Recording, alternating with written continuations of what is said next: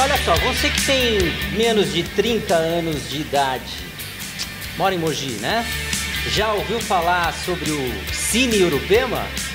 Não? Tem um moço aqui que vai entrar agora no programa e vai contar tudo sobre o Cine Urupema e muito mais. Vem pra cá, Francisco Ornella, do Chico Ornella.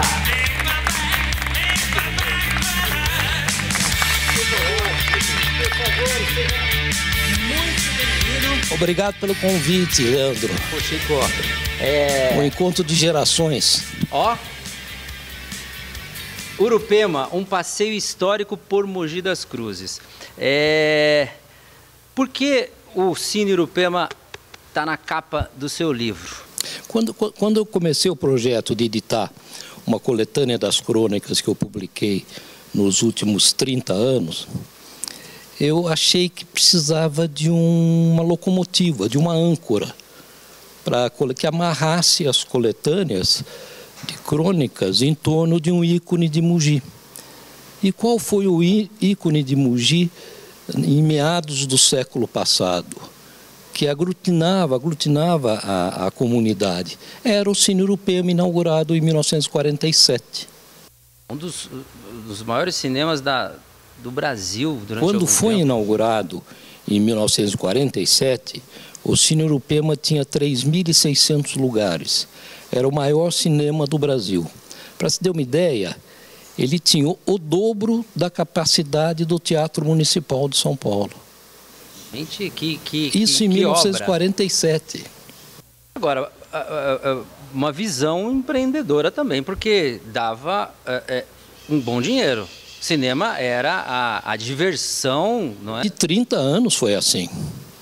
E é curioso, você falou que é, é um empreendimento. É um empreendimento que uniu um sogro e um genro. E, e, havia, havia, havia em Mugi um capitalista, o coronel Quinzinho, Joaquim de Melo Freire. Melo Freire. Que teve vários filhos e uma única mulher. Teve uma prole grande e uma única mulher. E essa e a única mulher, Valentina, de apelido Loloia, era casada, casou-se em, em meados da década de 30 com um imigrante russo que desembarcou em Mugi por acaso. O Hélio Boris. Hélio Boris. Hélio Boris. Era um rapaz de 17 anos, ucraniano. Ucraniano. Foi despachado da, da Europa Oriental para o Brasil pelos, pelos pais, em busca de uma nova vida, fugido da. Primeira Guerra. Fugir, fugir da Revolução Russa e da crise ucraniana. Estava começando a crise da fome ucraniana, que dizimou milhares de pessoas. E Hélio Borges veio na terceira classe do vapor Teutônia, da Europa para o Brasil. Desembarcou na Praça Mauá, no porto da Praça Mauá do Rio de Janeiro, caminhou dois quilômetros e foi para a estação de trem da Central do Brasil, a Dom Pedro, ali no Rio de Janeiro, e pegou o primeiro trem para para São Paulo, com uma carta endereçada, um bilhete endereçado a uma família amiga de seus pais que morava em Jacareí. Com dificuldades do idioma, ele perdeu a parada de Jacareí e resolveu passou, passou reto por Jacareí, não desceu como deveria Jacareí e resolveu descer, desembarcar na, na estação seguinte, Mogi das Cruzes. Chegou aqui, Leandro, sem falar. Mais ou menos como a gente chegar na Ucrânia e tentar entender as estações de trem lá. Exatamente. E sem falar o idioma. Ele falava francês, inglês, alemão e diz, mas português, nada de nada. Desembarcando em Mogi, lá na, ali na Praça Cadura Cabral, ele viu um, o nome de uma pensão, de um restaurante qualquer que tinha referência à sua língua e era de um judeu.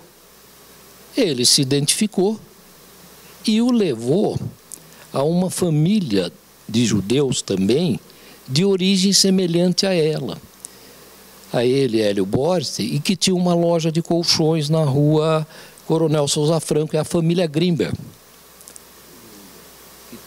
A família Grimber acolhe Hélio Borte com 17 anos como um taifeiro, fazia tudo. Fazia de Do... tudo. O que precisasse, ele estava lá. Estava lá. E dormia na, num quartinho nos fundos da loja. Fez isso, Leandro, dois ou três anos.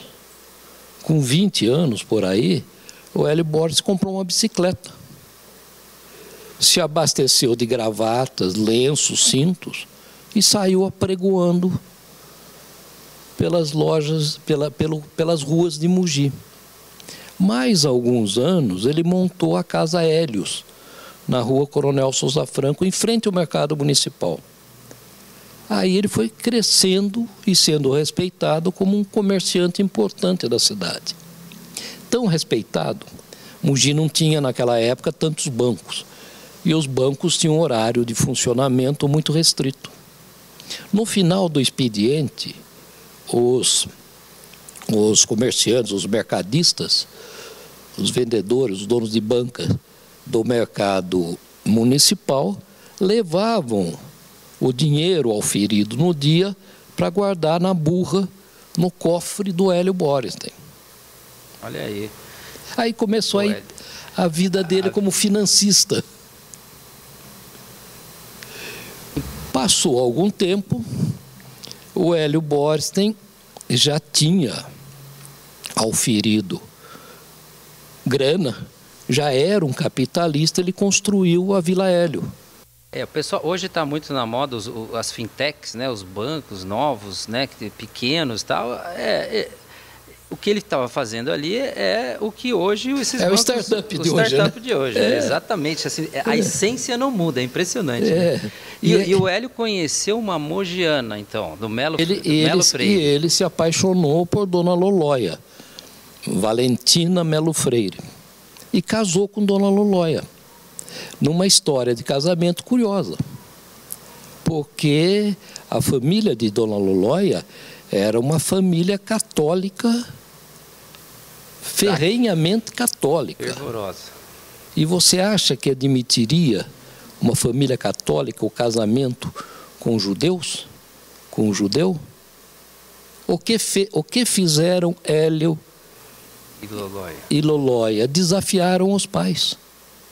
Detalhe, com o apoio dos irmãos, dos cunhados. Foram Lolóia e Hélio para o cartório civil da Penha, em São Paulo, se casaram no papel, no registro civil, na Penha, aproveitaram e fizeram o casamento também na igreja da Penha. Voltaram e comunicaram aos pais. Estamos casados. Fato consumado. Vanguarda da época, né? Pois é. Hélio ia era, ele, Dona Lolóia me contou, eu tive uma conversa com Dona Lolóia há mais de 30, 40 anos, uma conversa de 3, 4 horas, ela me contou tudo isso. O... Mas e, e, como é que o Urupema entrou nessa, nessa família? Pois é. Esse Aí, empreendimento. Algum tempo depois, já bem de vida, Hélio, o capitão Quinzinho, sogro de Hélio Boris, o capitão Quinzinho tinha cinemas em Mogi. Tinha o Cine Parker, tinha o Cine Odeon, e ele queria construir um novo cinema. Hoje, era, era a balada da época. Era a balada da é, época. Era cinema. Você ia no cinema, ali era onde acontecia. Claro, o genro Hélio Borges propôs a ele. Então vamos fazer o seguinte: eu entro de sócio no cinema, a cinematográfica Melo Freire, como era o nome da empresa, se transforma em cinematográfica Melo Freire e Borstein e vamos construir em Mogi o maior cinema do, do Brasil. E assim foi feito. Olha, passados alguns bons anos depois, hoje a gente tem como empreendimento ainda da família Borges tem o Mogi Shopping, onde temos os únicos, as únicas salas de cinema da cidade. Você vê que não é? E as salas de cinema do Mogi Shopping têm o nome de Cine Odeon, Cine Parker Cine Melo Freire, Cine Urupema. Essa, essa é a nossa Mogi. É, Olha... e é curioso, mas só para complementar, por favor, Leandro, você falou do empreendimento eh, da, da Elbor em Mogi, uma empresa associada à Elbor, que é a HBR, e, e, é, e, controla o shopping de Mogi, está, está construindo na Avenida Pinheiro Franco o shopping Urupema. Shopping para não deixar essa história é, é, se, se, se, apagar, né? Porque hoje a gente passa lá, que já foi depois, se não me engano, o Clube, né? E hoje é uma igreja, né? É, mas esse novo empreendimento vai é, relembrar é, o, o, o, o shopping né? Pátio Urupema, que está em construção na Avenida Pinheiro Franco, fica pronto daqui a dois anos. Ele vai ter na fachada elementos que remetem à fachada do Cine Urupema. Chico Cornelis, para quem ligou a TV agora, está chegando em Mogi há pouco tempo, porque a cidade cresce desenfreadamente. Jornalista há 55 anos, começou no Diário de Mogi, fez carreira nos principais jornais é, do Brasil, Estado de São Paulo, um deles, né? E hoje, Chico, você está se dedicando a, a, a você está sendo mais é, historiador ou mais jornalista? Como é que está o teu momento? Esse aqui é o primeiro de uma série, hein? É, é, é, espero que seja. Né? Eu, eu acho que eu continuo na atividade jornalística. Eu, eu, eu sempre dizia para meus alunos Durante 20 anos eu dirigi um programa de extensão universitária em jornalismo lá no Estadão. Estadão. E eu dizia, eu dizia aos, aos, aos alunos que passaram por lá que, jornalismo, que jornalismo é igual em todo o país. O que faz a diferença é a memória. As máquinas, hoje o jornal impresso está está em decadência, mas eu dizia que as máquinas, os computadores, as ferramentas do jornalismo, elas são as mesmas, seja em qualquer lugar do mundo. O que faz a diferença entre um veículo e outro é a memória. Você, por exemplo, já tem 20 anos de memória. Temos muitas, muitas entrevistas, né? É, eu lembro que em 1975, 1975, sim, eu estava no Diário de Mugi. O Diário de Mugi havia acabado de ocupar o prédio da, da, rua, da rua Ricardo Vilela e começou a, a, surgir, a surgirem boatos na cidade de que fortes grupos empresariais de Mugi haviam se, se unido para fazer um novo jornal. E realmente fizeram, que foi o, o Mugi News nos seus primórdios. É, Na época do Mutos. É, eles levaram do Diário de Mugi um, um dos, o, o, colunista, o principal colunista social da cidade, que era o colunista do Diário de Mugi há 20 anos, que era o Mutos Yoshizawa. Aí eu comentei com o Totti, fundador do Diário de Mugi, que infelizmente faleceu há cinco anos, eu compartilhei com o Totti a minha preocupação. Ele respondeu, que é isso, Chiquinho? Ele me chamava de Chiquinho. Que é isso, Chiquinho? Nós temos 30 anos na frente deles. Eles têm 30 anos para nos alcançar. É isso, jornalismo é memória. A, a memória é, é, fundamental. Por isso que muitas vezes o teu trabalho se confunde com o, como historiador ou como jornalista. No fundo é a mesma, é quase. É, para você conseguir o... colocar as crônicas aqui, você faz uma pesquisa. Sim. E aí você escreve. É uma mistura boa, né? É interessante. É, o prefácio, esse livro começou a ser pensado há seis anos. E há seis anos eu pedi ao professor José Sebastião Vitter que escrevesse o prefácio. E, eu, e o Vitter, já falecido, ele comenta exatamente esse aspecto que você fala. O Vitter foi professor titular e diretor da Faculdade de História da USP. Foi diretor do Museu Paulista, o Museu do Ipiranga, diretor do Arquivo Oficial do Estado, diretor do Instituto de Estudos Brasileiros. É. Ele é, longe, de longe, o, o historiador mais capacitado que passou por Mogi. E no prefácio, o, o, o, o Vitor, que foi meu professor desde o curso primário e grande amigo, o Vitor fala sobre a, a, a, a simbiose entre jornalismo e história. Sensacional, muito bom. Eu, né, a gente é, é gostoso entrevistar quem a gente é, acompanha e admira o trabalho. O Chico Cornelas hoje aqui vindo contar para vocês. Ó, ele contou só assim, eu acho que nenhum 20 avos do que tem aqui, porque são muitas crônicas. Tem, por exemplo, um, um, uma figura importante, interessante, importante, que foi o Dr. Deodato Wertheimer. Né? Curioso, você... Mas ó, vamos fazer uma pausa, porque agora o Ronaldo vai trazer três opções de música. Você escolhe uma música para que depois a gente possa curtir. O que, que, você, que, que você trouxe aqui? Hoje eu separei aqui. escolher. George Harrison. Sim. Esse é o Paul McCartney e o Santana aqui. George Harrison. Vamos tocar George Harrison? É. Então vamos embora. Aí, ó, já. George Harrison, no final da entrevista aqui, muito bom. Mas Dr. Deodato Vertarme está aqui também.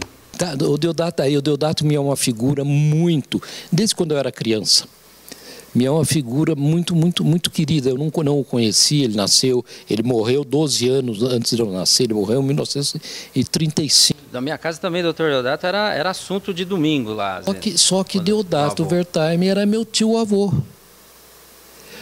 Eu, eu, eu, comentava com um amigo há alguns dias, Leandro, que Mogi é uma, é uma cidade que decorre de manifestações de amor. E o livro no fundo, você, você lendo o livro, olhando, folheando, você chega a essa conclusão.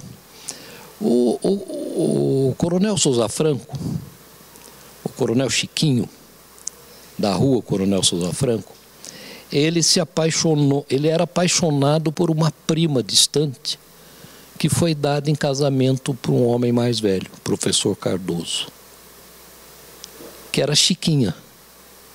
A Chiquinha de Souza Melo casou com o professor Cardoso com 17 anos, enviuvou com 20 e aí então casou com o primo Chiquinho, Coronel Souza Franco.